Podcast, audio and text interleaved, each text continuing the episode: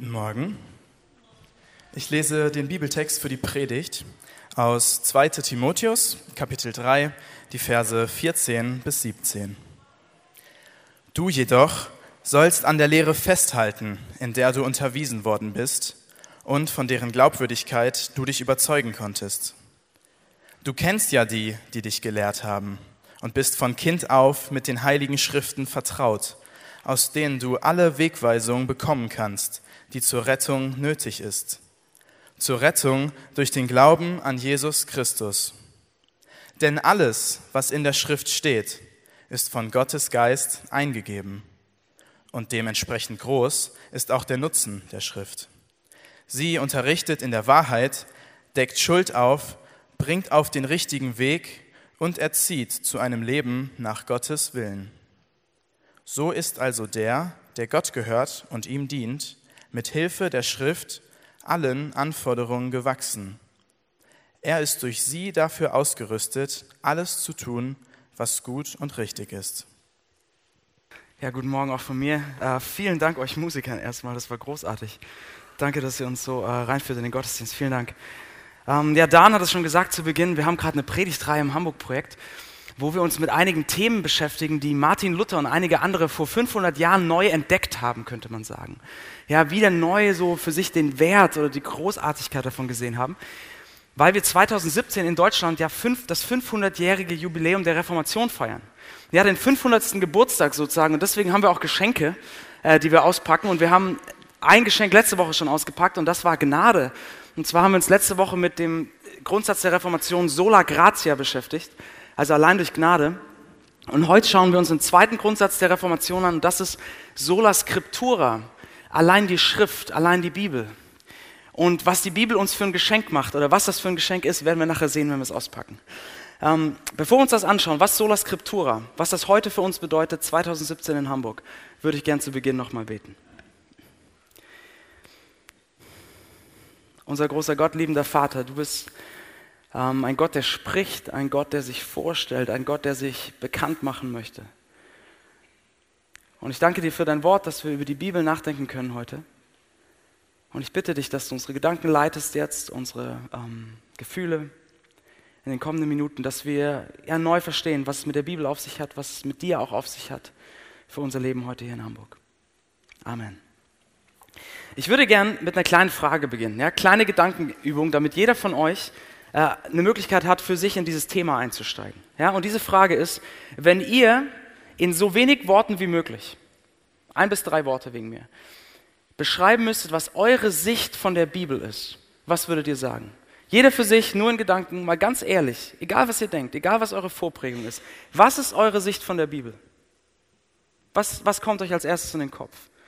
Manche von euch haben vielleicht ein großes Vertrauen in die Bibel, sind seit Jahren, Jahrzehnten damit irgendwie vertraut, kennen sie gut, es fühlt sich sehr bekannt an. Manche sind vielleicht sehr, sehr kritisch, skeptisch gegenüber der Bibel, andere vielleicht eher so ambivalent. Ja, manches finde ich gut, manches finde ich echt schwierig. Oder so, ja, ich weiß, die Bibel ist eigentlich wichtig, aber ich finde nicht so richtig einen Zugang zu ihr. Was ist das, was euch in den Kopf kommt? Was ist eure Sicht von der Bibel? Mit welcher Haltung geht ihr heute an dieses Thema ran? Ja? Behaltet das, was, was ihr jetzt im Kopf habt, behaltet das mal im Hinterkopf, wir brauchen das später noch. Okay? Mit welcher Haltung geht ihr an die Bibel ran? Wenn wir Martin Luther gefragt hätten vor 500 Jahren, was seine Sicht von der Bibel ist, dann hätte er sicher unglaublich viel zu erzählen gehabt. Der Mann hat sehr, sehr viel über die Bibel geschrieben, hat die gesamte Bibel übersetzt ins Deutsche, also war sehr vertraut damit.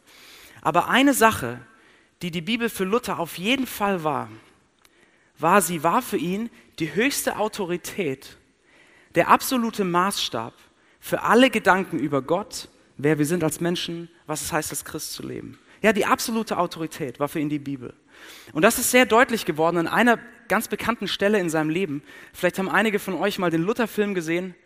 Ähm, da gibt es diese eine Szene, vielleicht habt ihr die vor Augen, wo Luther vor dem Reichstag zu Worms steht. Ja, es ist das Jahr 1521. Und in dem kleinen Städtchen Worms wurde ein Reichstag ausgerufen. Das heißt, der Kaiser ist da, Karl V., alle Reichsfürsten sind da, alle Kurfürsten sind da. Sie haben eine wichtige politische Tagung, besprechen wichtige politische Themen. Und am Rande dieses Reichstags wird auch der, der Fall Martin Luther behandelt. Luther hatte zur damaligen Zeit, 1521, schon einiges an Büchern geschrieben Und diese Bücher hatten manche Dinge in der Kirche sehr, sehr stark hinterfragt und herausgefordert. Und das hatte wichtigen Leuten in der Kirche überhaupt nicht gefallen. Luther war als Irrlehrer verurteilt worden und er stand jetzt vor dem Kaiser und vor all diesen Fürsten und wurde aufgefordert, das zu widerrufen, was er geschrieben hat. Ja, und es ist eine gefährliche Situation für ihn. Wenn er nicht widerruft, wird er verurteilt, wird er geächtet und das heißt, sein Leben ist in absoluter Gefahr.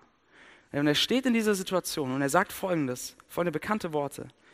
Er sagt, ich werde nicht widerrufen, wenn ich nicht durch Zeugnisse der Schrift und klare Vernunftgründe überzeugt werde. Ich bin durch die Stellen der Heiligen Schrift, die ich angeführt habe, bin ich überwunden in meinem Gewissen und gefangen in dem Worte Gottes. Ich widerrufe nicht, Gott helfe mir. Amen. Und in dieser kleinen Szene, ich habe euch mitgenommen nach Worms 1521, weil wir in dieser kleinen Szene sehr gut sehen, was Luther gemeint hat, als er gesagt hat, sola scriptura, allein die Schrift. Ja, seine Sicht war, allein die Bibel ist die höchste Autorität, um alle, Fra alle Glaubensfragen zu beantworten. Also wer Gott ist, wie Gott ist, was es heißt, Gott zu kennen, was es heißt, als Christ zu leben, wie Kirche sein sollte. Die Bibel war für ihn die absolute Autorität dafür und die Bibel war auch alles, was er dafür brauchte. Er sagt, die Bibel ist genug, sie reicht aus, um diese Fragen zu beantworten. Und deshalb sagt er, steht er vor all diesen Fürsten, vor dem Kaiser und sagt, ich werde nicht widerrufen, wenn ihr mich nicht mit der Bibel selbst widerlegt. Und er hat nicht widerrufen. Das ist Sola Scriptura. So, was bedeutet das für uns heute, 2017 in Hamburg, wenn wir in 500 Jahre später uns Gedanken machen über Gott und Glauben? Was kann das für uns heute bedeuten? Und ich möchte drei Gedanken mit euch anschauen. Sola Scriptura, allein die Schrift, ist für uns heute zum ersten eine sehr große Herausforderung. Zweitens ein starker Trost. Und drittens fragen wir noch, wie können wir der Bibel so vertrauen? Also eine große Herausforderung, starker Trost. Wie könnten wir der Bibel so vertrauen? Okay? Lass uns mal anfangen. Eine große Herausforderung. Ich glaube, wenn wir hören, dass die Bibel die höchste Autorität sein soll oder der höchste Maßstab, wenn es darum geht, wie Gott ist oder wie man als Christ lebt, wie man sein Leben gestaltet, ich glaube, dann ist das Erste, was wir empfinden oder denken, dass das ist, das ist eine richtig große Herausforderung. Ja, allein bei dem Wort Autorität zucken ja manche von euch schon zusammen. Ja? So, was machen wir damit? Das ist ja ein unglaublicher Anspruch. So, dieser Anspruch kommt daher, dass von Beginn der Kirche an Christen geglaubt haben, dass die Bibel das Wort Gottes ist. Also, dass die Worte der Bibel die Worte Gottes sind. Dass Gott spricht, dass Gott sich vorstellt und dass Gott uns seine Vorstellungen zum Leben zeigt. Ja? Und diesen Anspruch sehen wir zum Beispiel auch in diesem äh, Bibeltext, den wir gerade gelesen haben, ähm, aus 2 Timotheus 3. Da schreibt Paulus an seinen jungen Mitarbeiter Timotheus, er schreibt folgendes in Vers 16. Er sagt, denn alles, was in der Schrift steht, und damit meint er den Teil der Bibel, den es zu seiner Zeit schon gab, nämlich das Alte Testament, alles, was in der Schrift steht, ist von Gottes Geist eingegeben. Das heißt, Paulus sagt, alles im Alten Testament ist von Gottes Geist, dem Heiligen Geist, Gott selbst eingegeben oder inspiriert, sagt man. Ja, es sind Gottes Worte. Genau das Gleiche sagt auch Petrus in einem seiner Briefe im, im Neuen Testament und sagt, alles, was dort steht, macht, habt keine falsche Vorstellung davon, sagt er, sondern alles, was da steht, Gottes Geist hat die Autoren geleitet und sie haben Gottes Worte geredet.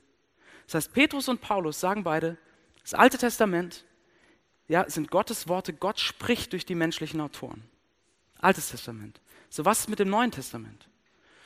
Und da sehen wir diese interessante Szene bei Jesus Christus selbst. Kurz vor seinem Tod ist Jesus mit seinen Jüngern zusammen, also mit den Männern, die den Großteil des Neuen Testaments schreiben werden.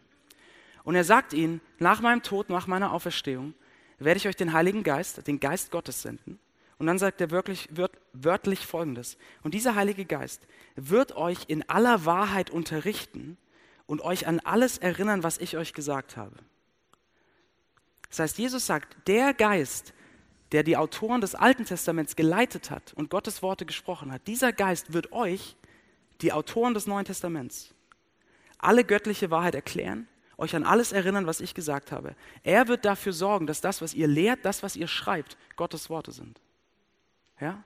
Das heißt, wir haben hier den Anspruch, dass die gesamte Bibel, das Alte Testament, das Neue Testament, dass Gottes Worte sind, dass Gott spricht durch die menschlichen Autoren. Das ist der Anspruch. Deshalb konnte Martin Luther sagen, die Bibel ist die absolute Autorität, wenn es um Gott oder Glaubensfragen geht, weil Gott selbst spricht. So, das ist der Anspruch, den die Bibel aufstellt. Und das ist natürlich ein Anspruch, mit dem viele von uns heute wirklich große Schwierigkeiten haben. große Probleme haben, wo man sich fragt, kann das denn stimmen? Denn wenn das stimmen sollte, wenn wir mal für einen Moment davon ausgehen, dass das stimmen sollte, dann wäre die Bibel ja wirklich eine Autorität, oder? Dann wäre die Bibel ja wirklich etwas, was in unser Leben, eine Autorität, die in unser Leben reinspricht, die Dinge hinterfragt, korrigiert. Und das ist, glaube ich, für viele, viele von uns ein sehr unangenehmer Gedanke. Und was wir deshalb machen, auf ganz unterschiedliche Arten und Weisen, ist, wir lösen diese Autorität, die die Bibel beansprucht, wir lösen sie auf. Ständig. Auf ganz praktische Arten und Weisen.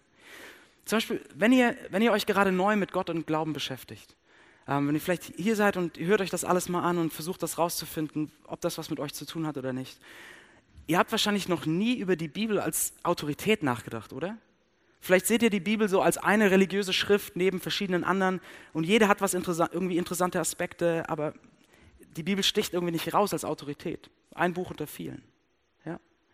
Aber ich glaube auch sehr viele von euch und ja, die Christen sind, äh, machen das auch immer wieder dass wir die Autorität der Bibel auflösen. Wir sagen, nämlich, wir sagen Sachen wie, ja, die Bibel ist total wichtig und vieles, was da drin steht, ist so gut für mich.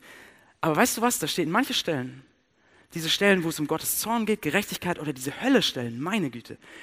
Ich kann, ich kann das nicht glauben oder ich will das nicht glauben, dass Gott so ist. Und sowieso manche Stellen im Alten Testament, manche Geschichten, die ich da lese. Meine Güte, ich kann und will, ich kann das so nicht akzeptieren, was da steht. Was machen wir? Wir lösen die Autorität auf. Wir sagen, manches finde ich gut, manches finde ich schlecht. Oder wir sagen Sachen wie, wenn es an die Stellen in der Bibel geht, äh, die darüber sch äh, schreiben, wie Gott sich menschliches Leben vorstellt, ethische Stellen, dann sagen wir, ja okay, da merkt man halt, das ist 2000 Jahre her. Heute unsere Situation ist ganz anders, gesellschaftliche Situation ist anders. Das war damals, das kann man heute überhaupt nicht mehr so sehen. Das kann man, das kann man nicht mehr so ernst nehmen heute. Ja, das bräuchte mal ein Update, was da steht. Und versteht mich bloß nicht falsch, ich bin 100% dafür, und ich hoffe, ihr spürt das hier im Hamburg-Projekt, ich bin zu 100% für eine Auslegung der Bibel, die ganz sensibel mit dem kulturellen Kontext damals umgeht, mit dem historischen Kontext, die sich fragt, was hat das damals bedeutet, wie ist unser Kontext anders, was kann das heute bedeuten. Eine Auslegung, die nicht Copy-Paste macht. Ja? Absolut dafür. Aber wie viele Gespräche hatte ich schon, auch im Hamburg-Projekt, äh, wo es um Ethik ging und vor allem um Sexualethik auch tut mir leid, wenn das wieder das Beispiel ist, aber wie viele Gespräche hatte ich, wo Christen zu mir gesagt haben, das war damals, heute ist alles anders, ich weiß, das steht da, aber das hat für mich keine Relevanz, ich mache das anders und ich habe das mit Gott geklärt. Das sind nur zwei praktische Arten und Weisen und es gäbe so viel mehr, wie wir diese Autorität der Schrift, die Autorität der Bibel aus, auflösen. Und was wir damit machen, ist, wir kommen zu einer neuen Sicht von der Bibel. Ja, da sind wir wieder. Welche Sicht habt ihr? Dann kommen wir nämlich zu einer Sicht, dass die Bibel nicht Gottes Wort ist, sondern dass die Bibel vielleicht Gottes Worte enthält. Ja? Also es gibt manche Stellen, wo ich glaube, das sagt wirklich Gott, das ist so, was er sagen möchte. Und andere Stellen, äh, das waren einfach die Autoren damals und die wussten nicht genau, konnten ja auch nicht alles wissen. So. Ja? Also sie ist nicht Gottes Wort, sondern sie enthält Gottes Wort. Oder wir, wir kommen zu einer Sicht von der Bibel, die sagt, gut, die Bibel ist einfach eine Ansammlung von Erfahrungsberichten, ja? Leute haben aufgeschrieben, was sie persönlich mit Gott erlebt haben. Und das ist deshalb das ist eine tolle Orientierung, das ist ein tolle Vorbilder, tolle Beispiele, aber das ist keine Autorität. Jeder muss für sich selbst das erleben, wie genau das aussieht. Wir lösen die Autorität der Bibel auf. Diese Autorität, das letzte Wort zu haben, nehmen wir von der Bibel weg. Aber dieser Platz der Autorität, wo die Bibel einmal war, der bleibt nicht leer der bleibt nicht ungefüllt, sondern wir füllen ihn neu. Und wisst ihr wie? Mit uns selbst. Denn wenn wir sagen, was machen wir? Wenn wir sagen, diese Stellen in der Bibel kann ich akzeptieren, diese kann ich nicht akzeptieren. Wer ist jetzt die neue Autorität darüber, wie Gott ist oder was Gott über das Leben denkt? Eure Vorstellung, ihr selbst. Oder wenn ihr sagt, das finde ich gut, aber das kann man heute nicht mehr so sehen. Was ist jetzt die höchste Autorität darüber, wie Gott sein kann und das Leben ist? Eure kulturelle Prägung. Oder wenn ihr sagt, das, was da steht, das, das, kann ich rational, das kann ich rational nicht glauben, dass das so passiert sein soll. Wer ist jetzt die höchste Autorität darüber, wie Gott ist oder was Gott tun kann? Euer Verstand. Ja, anstatt diese Autorität der Bibel, die mega herausfordernd ist, gar keine Frage, anstatt das zu sehen, zu akzeptieren, ordnen wir die Bibel unserer eigenen Autorität unter. Wir machen uns selbst zur Autorität. Und Leute, natürlich, man kann das machen. Klar. Aber wisst ihr, wozu das führt? Das führt dazu, dass wir keine verlässliche Aussage über Gott mehr treffen können. Lass mich euch erklären, warum. Ein kleines Beispiel. Als meine Frau und ich noch in der Schule waren, hat ähm, meine Frau Linda mehrere Brieffreundinnen gehabt. Ja? Erinnert ihr euch noch, was ist Brieffreundschaften? Also Papier, Stift, Briefmarken, lange, lange warten, viel Zeit zum Schreiben. Also ich hatte da nie die Geduld für, aber meine Frau hatte verschiedene Brieffreundinnen oder zumindest hoffe ich, dass es nur Freundinnen waren. Ähm, sie hat Briefe geschrieben mit Mädels, hat sie mir zumindest gesagt, die sie auf irgendwelchen Freizeiten so ein bisschen kennengelernt hat und dann haben die hin und her geschrieben, ewig lange Briefe. Und durch diese Briefe haben sie sich immer besser kennengelernt und es ist mehr und mehr so ein Bild entstanden. Ah, so ist diese Person. Das macht sie gerne, das macht ihr Spaß, das findet sie gut, das ist ihre Persönlichkeit. Mehr und mehr so ein Bild von dieser Freundin ist entstanden. So, was wäre passiert, wenn meine Frau mit den Briefen einer ihrer Freundinnen so umgegangen wäre, dass sie sagt, also das, was sie hier schreibt, das ist echt komisch. Ich glaube, das hat sie nicht geschrieben. Und das hier finde ich echt seltsam. Ich glaube nicht, dass sie so ist. Und das hier, das kann ich mir überhaupt nicht vorstellen. Das, das, nee, das finde ich gut, das finde ich schwierig, das, das lasse ich mal raus. Wenn sie so mit diesen Briefen umgegangen wäre, wie viel von der anderen Person ist am Ende noch übrig? Wie viel kann sie wirklich noch sagen, wie diese andere Person ist? Sehr wenig. Es bleibt so eine vage Vorstellung dessen, wie die andere ist, wie sie sie am Anfang mal kennengelernt hat, aber sie weiß nichts wirklich über diese Person. Seht ihr, und genau so ist es mit Gott. Genauso ist das. Wenn wir, selbst, wenn wir uns zur Autorität über die Bibel machen und wenn wir selbst entscheiden, welche Stellen wir akzeptieren und welche nicht, wenn wir die Autorität der Bibel auflösen, dann löst sich unser Gottesbild auf. Weil wir haben keine verlässliche Quelle mehr. Wir können nichts Verlässliches mehr über Gott sagen. Wir können nichts Verlässliches mehr über Jesus Christus sagen. Das verschwindet alles hinter so einem Nebel von Un Unsicherheit, Unwissenheit. Und Gott und Jesus tritt immer mehr in den Hintergrund und wir sehen immer weniger von ihm. Bis wir am Ende nur noch so eine vage Vorstellung haben, unsere eigenen Gedanken. Und das ist wirklich nichts. Ja, wenn wir die Autorität der Bibel auflösen, verschwindet Gott immer mehr. Aber damit verschwindet auch alles andere, was Gott uns gibt. Jede Sicherheit, jeder Trost, jede Hoffnung, die ihr im Glauben findet, ist nicht mehr so sicher, gibt nicht mehr so viel Halt, wird immer unschärfer, wird immer ungewisser, wird immer unklarer.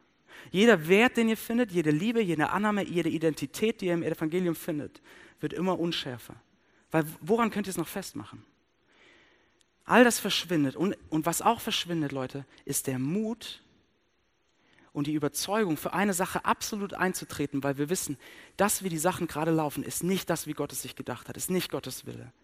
Seht ihr, Martin Luther war vor 500 Jahren in der Lage, sich vor den Kaiser zu stellen, ein kleiner Priester, sich vor den Kaiser zu stellen, vor alle Fürsten und zu sagen, ich werde nicht widerrufen, ich werde mich nicht beugen, weil ich weiß aus der Schrift, aus der Bibel, dass es nicht richtig ist, dass Leute sich durch Leistung oder durch Geld ihren Platz bei Gott verdienen sollen. Das ist nicht richtig, ich weiß es.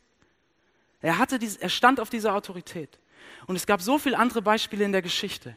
William, William Wilberforce, der aus der Bibel wusste, dass jeder Mensch die gleiche Würde, den gleichen Wert hatte und deshalb gekämpft hat, dass der Sklavenhandel aufhört. Dietrich Bonhoeffer, der in der Zeit des Nationalsozialismus als ein großer Teil der Kirche, der die Bibel nicht mehr ernst genommen hat, nichts gesagt hat, nicht aufgestanden ist, der gesagt hat, ich weiß aus der Schrift, dass das zum Himmel schreit, was hier gerade passiert und wir müssen was tun und aufgestanden ist. Oder Martin Luther King, der wusste aus der Schrift, aus der Bibel, dass Rassismus, Rassentrennung keinen Platz in Gottes Gedanken hat. Und er sagte, das ist meine Autorität, darauf stehe ich und der aufgestanden ist. All diese Leute hatten ihren Anker, hatten ihr Fundament in dieser Autorität der Schrift. Aber wenn wir die Autorität der Bibel auflösen, verschwindet unser Gottesbild, verschwindet Jesus und es verschwindet dieser Mut, für diese Überzeugung einzutreten, zu sagen, ich weiß, dass es nicht richtig ist und ich werde was tun. Leute, ich weiß, dieser Gedanke, dass die Bibel die höchste Autorität in diesen Fragen ist, ist unglaublich schwer und herausfordernd. Aber es ist gut und wichtig. Wir brauchen die Autorität der Bibel, damit wir Gott wirklich kennen, Jesus wirklich kennen können. Okay? Das ist unser erster, etwas längerer Gedanke. Sola Scriptura ist eine Herausforderung, aber Sola Scriptura ist auch ein Trost, ein starker Trost. Nämlich, dass die, und das ist unser zweiter Gedanke, dass die Bibel das letzte Wort hat, ist ein Trost. Denn das bedeutet, dass alles, was wir brauchen, um Gott zu kennen, um mit Gott zu leben, wir haben. Dass die Bibel genug ist, dass sie ausreicht. Ja? Lass uns dafür nochmal in den Text schauen, den Paulus schreibt. Und Paulus fängt an in Vers 15 und er zeigt in Vers 15 erstmal denjenigen von euch, die sich gerade neu mit Gott oder Glaube beschäftigen, sich dem annähern. Paulus zeigt erstmal euch, dass in euren Fragen vielleicht, wie ist Gott, was, was heißt es, Christ zu sein und Christ zu werden, dass die Bibel genug ist für euch in dieser Situation. Er schreibt in Vers 15 an Timotheus, du bist von Kind auf mit den heiligen Schriften vertraut, aus denen du alle Wegweisungen bekommen kannst, die zur Rettung nötig ist. Zur Rettung durch den Glauben an Jesus Christus. Paulus sagt, in der Bibel findet ihr alle Wegweisungen, die ihr braucht, um zu Gott zu kommen, um bei Gott anzukommen, um bei Gott nach Hause zu kommen. Ja? Seht ihr, wir leben ja heute in einer säkularen Zeit, in einer säkularen Stadt, wo kaum jemand sagen würde, ich suche nach Gott oder ich frage nach Gott. Würde kaum jemand sagen. Aber doch suchen wir.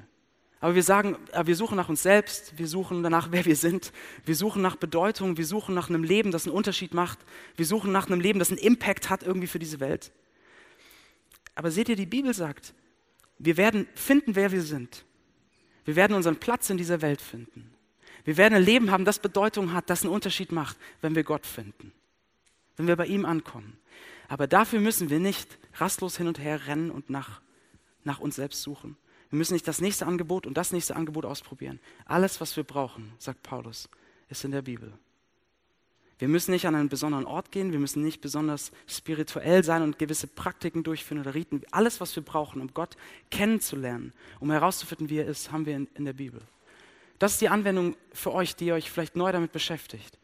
Wenn ihr wissen wollt, wie Gott ist, was es heißt, Christ zu sein, dann schlagt die Bibel auf.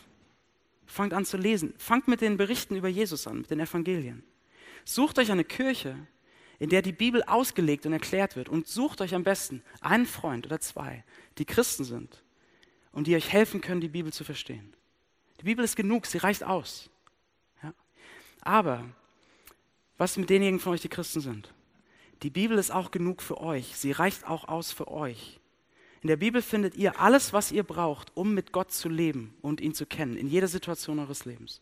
Seht ihr, Paulus schreibt weiter. Lass uns das zusammen lesen. In Vers 16 schreibt Paulus, denn alles, was in der Schrift steht, ist von Gottes Geist eingegeben. Das hatten wir schon. Und dementsprechend groß ist auch der Nutzen der Schrift. Sie unterrichtet in der Wahrheit, deckt Schuld auf, bringt auf den richtigen Weg und erzieht zu einem Leben nach Gottes Willen. Als Paulus sagt, der Nutzen, ja, der Benefit der Schrift ist sehr, sehr groß, denn er sie unterrichtet in der Wahrheit, also sie erklärt uns, wer ist Gott, wie ist Gott, wer sind wir als Mensch, was ist unser Platz. Sie deckt Schuld auf und bringt auf den richtigen Weg. Also sie korrigiert uns, ja, da wo wir falsch liegen, wo wir ähm, auf eine Art und Weise leben oder uns verrennen, die nicht Gottes Vorstellungen entspricht, die uns selbst schadet, korrigiert sie uns. Und sie erzieht uns zu einem Leben nach Gottes Vorstellungen. Also sie bringt uns ein Leben bei, das Gottes Willen entspricht. Ein Leben, das mehr und mehr so aussieht wie das Leben von Jesus Christus. Und das hat eine erstaunliche Folge, sagt Paulus. Lest noch diesen letzten Vers mit mir, Vers 17. Eine erstaunliche Folge. Paulus sagt, so ist also der, der Gott gehört und ihm dient, mit Hilfe der Schrift allen Anforderungen gewachsen. Er ist durch sie dafür ausgerüstet, alles zu tun, was gut und richtig ist. Habt ihr das gehört, was er hier sagt? Er sagt, wenn die Bibel uns prägt, dann sind, haben wir alles, was wir brauchen, um jeder Anforderung gewachsen zu sein. Dann können wir in jeder Situation das tun, was gut und richtig ist. Was für eine Aussage. Jede, jede Anforderung, jede Herausforderung in dieser Stadt, die sie uns stellt, können wir begegnen. Was machen wir damit? Wie reagiert ihr darauf? Vielleicht denken manche erstmal, wow, das ist also, das klingt ein bisschen hochgegriffen, oder nicht? Dass ich jeder Anforderung begegnen kann. Weil die Herausforderungen, die ich in meinem Leben gerade habe, Stress auf der Arbeit, Herausforderungen mit dem Chef, äh, Schwierigkeiten in meiner Beziehung, oh, Kämpfe mit mir selbst, Schuldgefühle, all das, schwierige Umstände, dazu sagt die Bibel ja jetzt nicht so direkt was, oder doch? Also, was machen wir damit? Können wir das glauben, was Paulus hier sagt? Dass wir jeder Anforderung damit gewachsen sind? Seht ihr, ich glaube zum einen, dass wenn man sich intensiv mit der Bibel beschäftigt, sie immer besser kennenlernt, dass wir erstaunt sein werden, zu wie vielen Situationen wir wirklich etwas in der Bibel finden, das uns weiterhilft. Wir werden erstaunt werden. Gerade in, wenn es um zwischenmenschliche Konflikte oder Beziehungen geht. Die Bibel ist so unfassbar reich daran, an Gottes Gedanken zu Beziehungen oder zu menschlichen Beziehungen auf der Arbeit oder wo auch immer. Aber natürlich, es gibt Situationen, ähm, wie zum Beispiel, ihr seid, ihr seid im Job und ihr überlegt euch gerade, ob ihr euren Job wechseln sollt.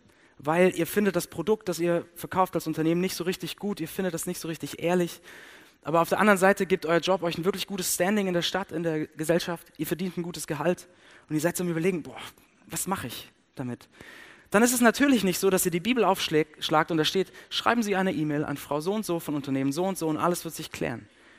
Natürlich nicht. Aber doch, wenn wir das ernst nehmen, was Paulus hier schreibt, finden wir doch alles, was wir brauchen, um mit dieser Situation umzugehen.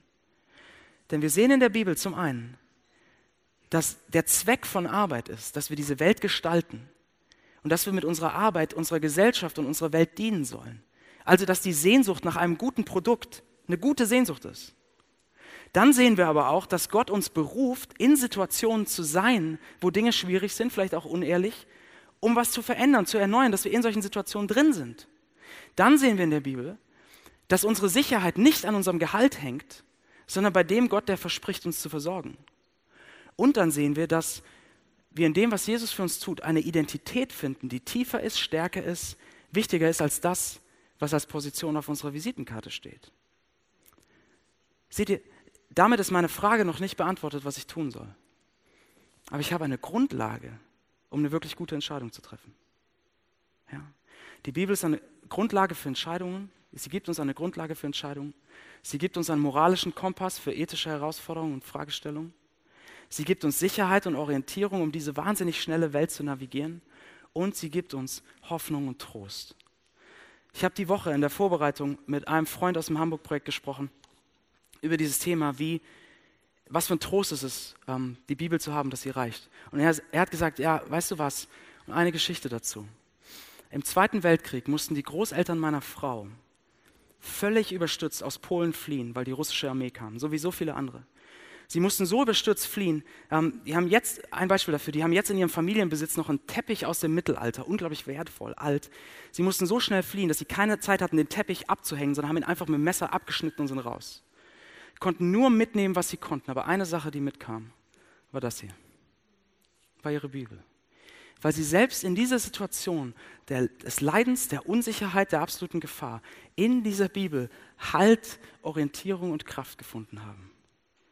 Seht ihr, selbst in solchen Situationen des Leidens können wir Halt finden in der Bibel, weil wir darin lesen, dass Gott sagt, dass alles Leid und alles Schmerz nicht das letzte Wort hat dass er in all diesen Situationen trotzdem bei uns ist und dass er eine Zukunft schafft, in der all das Vergangenheit ist.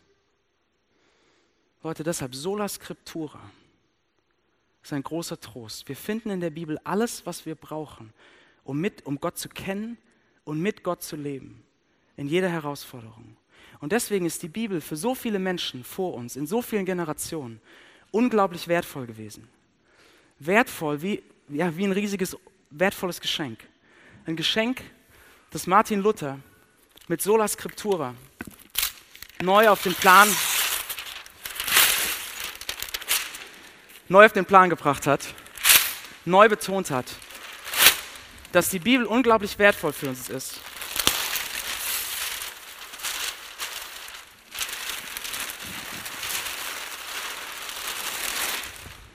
Weil sie uns ein festes Fundament gibt ein Fundament für unseren Glauben. Und wir haben in, erst, in, diesen ersten beiden Gedanken jetzt gesehen, wie dieses Fundament aussieht. Wir haben ein Fundament, auf dem wir stehen können, eine Autorität, das letzte Wort, das uns zeigt, wie Gott ist. Und was, ja, tut mir leid um das Geschenk. ein Fundament, das uns zeigt, wie Gott ist und was seine Vorstellungen zum Leben sind, auf dem wir stehen können, auf dem wir mutig sein können.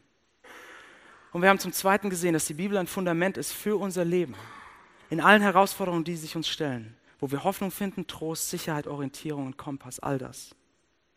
Und deshalb, liebes Hamburg-Projekt, deshalb ist die Frage, meine Frage an euch, gehen wir mit der Bibel so um? Ist die Bibel unser Fundament? Ist sie uns so wertvoll? Ist sie uns so wichtig? Wie ist das bei euch? Was ist eure Sicht, eure Haltung? Kennt ihr die Bibel? Le lest ihr sie? Lest ihr sie zusammen mit anderen? Und seid ihr bereit, euch von dieser Autorität korrigieren und hinterfragen zu lassen? Oder ordnet ihr die Bibel eurer Autorität um, unter, immer wenn es schwierig wird? Wie geht ihr damit um? Lass mich zum, zum Ende auf die Schlusskurve einbiegen mit einer Frage. Das ist unser letzter, dritter und kurzer Gedanke. Wie können wir der Bibel so vertrauen? Seht ihr, das, was wir bisher gesehen haben, ist ja kein geringer Anspruch. Ja? Dass die Bibel die höchste Autorität in diesen Fragen ist, dass sie das letzte Wort hat, dass sie ein Fundament ist, auf dem wir sicher stehen können in unserem Leben. Das zu glauben, ist ja nicht gerade wenig. So, wie könnten, was könnte uns helfen, der Bibel so zu vertrauen? Wie könnten wir der Bibel so vertrauen? Und das, diese Frage hat wirklich alles damit zu tun, was eure Sicht von der Bibel ist. Deswegen denkt nochmal an den Anfang. Was habt ihr im Hinterkopf abgelegt? Ja? Was ist eure Sicht von der Bibel? Was ist eure Haltung der Bibel gegenüber? Was habt ihr gedacht? Sehen wir die Bibel vor allem als so ein religiöses Buch, ja, ein Buch voller Theologie, voller Dogmen, voller Gebote, voller alter Geschichten? Sehen wir sie so? Dann seht ihr, die Bibel will nicht so verstanden werden. Sie will nicht verstanden werden als einfach ein religiöses Buch, sondern sie will verstanden werden als die Worte einer lebendigen Person. Und ob ich den Worten einer Person vertrauen kann, hängt doch davon ab, wie diese Person ist oder nicht. Ob ich dieser Person vertrauen kann. Ja? Stellt euch vor, ich bekomme morgen drei Briefe in meinem Briefkasten. Und in jedem einzelnen dieser Briefe äh, macht der, der Schreiber dieses Briefes folgendes. Der Schreiber des, jedes Briefes gibt mir ähm, Ratschläge, wie ich, mich in, wie ich mich weiterentwickeln soll, welche Schritte ich in meinem Leben gehen soll. Und er kritisiert mich an manchen Punkten sagt, das ist nicht so richtig gut, da hast du blinde Flecke, hinterfragt mich. Drei Briefe. Der eine Brief kommt von einer Person, die ich überhaupt nicht kenne. Der zweite Brief kommt von einem alten Klassenkameraden, der mich nie leiden konnte und immer fürchterlich zu mir war. Und der dritte Brief kommt von meiner Frau. Welchen Brief werde ich in mein Leben reinsprechen lassen? Welche Ratschläge und welche Kritik werde ich mir gerne anhören? Ja, na, natürlich die von meiner Frau weil ich absolut weiß, dass sie es gut mit mir meint. Weil ich weiß, dass sie Interesse an mir hat. Weil ich weiß, dass mein Leben für sie wichtig ist. Weil ich weiß, dass sie mich liebt. Deshalb freue ich mich über die guten Ratschläge, die sie gibt. Deshalb bin ich bereit, mich kritisieren zu lassen. Bin bereit, mich auf Punkte hinweisen zu lassen, die sonst vielleicht blinde Flecken sind. Weil ich weiß, dass sie es gut mit mir meint. Und seht ihr, genauso ist es mit Gott. Ich werde bereit sein, der Bibel zu vertrauen, mich auf dieses Fundament zu stellen. Ich werde bereit sein, diesen Worten zu vertrauen, wenn ich weiß, dass ich der Person hinter den Worten vertrauen kann. Wenn ich weiß, dass die Person hinter diesen Worten es gut mit mir meint. Und das sehe ich bei Jesus Christus. Dann seht ihr, wenn ich mir Jesus Christus anschaue und sein Kreuz, dann sehe ich, dass die Worte der Bibel die Worte eines Gottes sind, der mich noch mehr liebt als meine Frau. Dass es die Worte eines Gottes sind, dem ich so wichtig bin, der es so gut mit mir meint, dass er bereit war, Leiden und Schmerzen auf sich zu nehmen dass es die Worte eines Gottes sind, der so viel Interesse an mir hat, dass er Himmel und Erde in Bewegung gesetzt hat, um mich zu finden. Dass es die Worte eines Gottes sind, der, dem mein Leben so wichtig ist, dass er bereit war, seins dafür herzugeben. Aber wenn er das getan hat für mich, wenn er es so gut meint mit mir, wer wäre dann vertrauenswürdig, wenn nicht er? Und könnte ich dann nicht anfangen, seinen Worten voll zu vertrauen? wenn die Person hinter den Worten so gut ist, sind dann nicht auch all seine Worte gut für mich? Vor 500 Jahren hat Martin Luther gesagt, sola scriptura. Allein die Schrift ist unser Fundament. Was ist heute euer Fundament? Lass uns beten.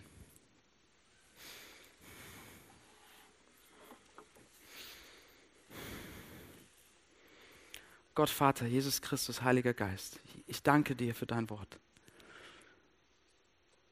Ich danke dir, dass du nicht schweigst, dass du nicht still bist, sondern dass du dich vorstellen möchtest, dass du sprechen möchtest in unser Leben, dass du uns leiten möchtest, dass du uns ein Fundament geben möchtest, das, das feststeht. In dieser Zeit, wo so viele andere Fundamente bröckeln, dieser Zeit, die so schnell ist. Und Vater, du weißt, wie wir, wie wir oft am Kämpfen sind mit deinem Wort wir Schwierigkeiten damit haben.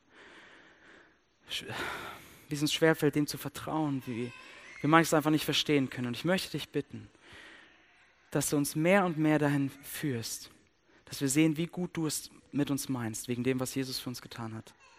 Ich bitte dich, dass du uns immer wieder den Blick auf das Kreuz gibst und uns erkennen lässt, wie sehr du uns liebst, damit wir anfangen, deinen Worten zu vertrauen und dass wir darin alles finden, was wir brauchen, um heute hier in Hamburg mit dir zu leben. Amen.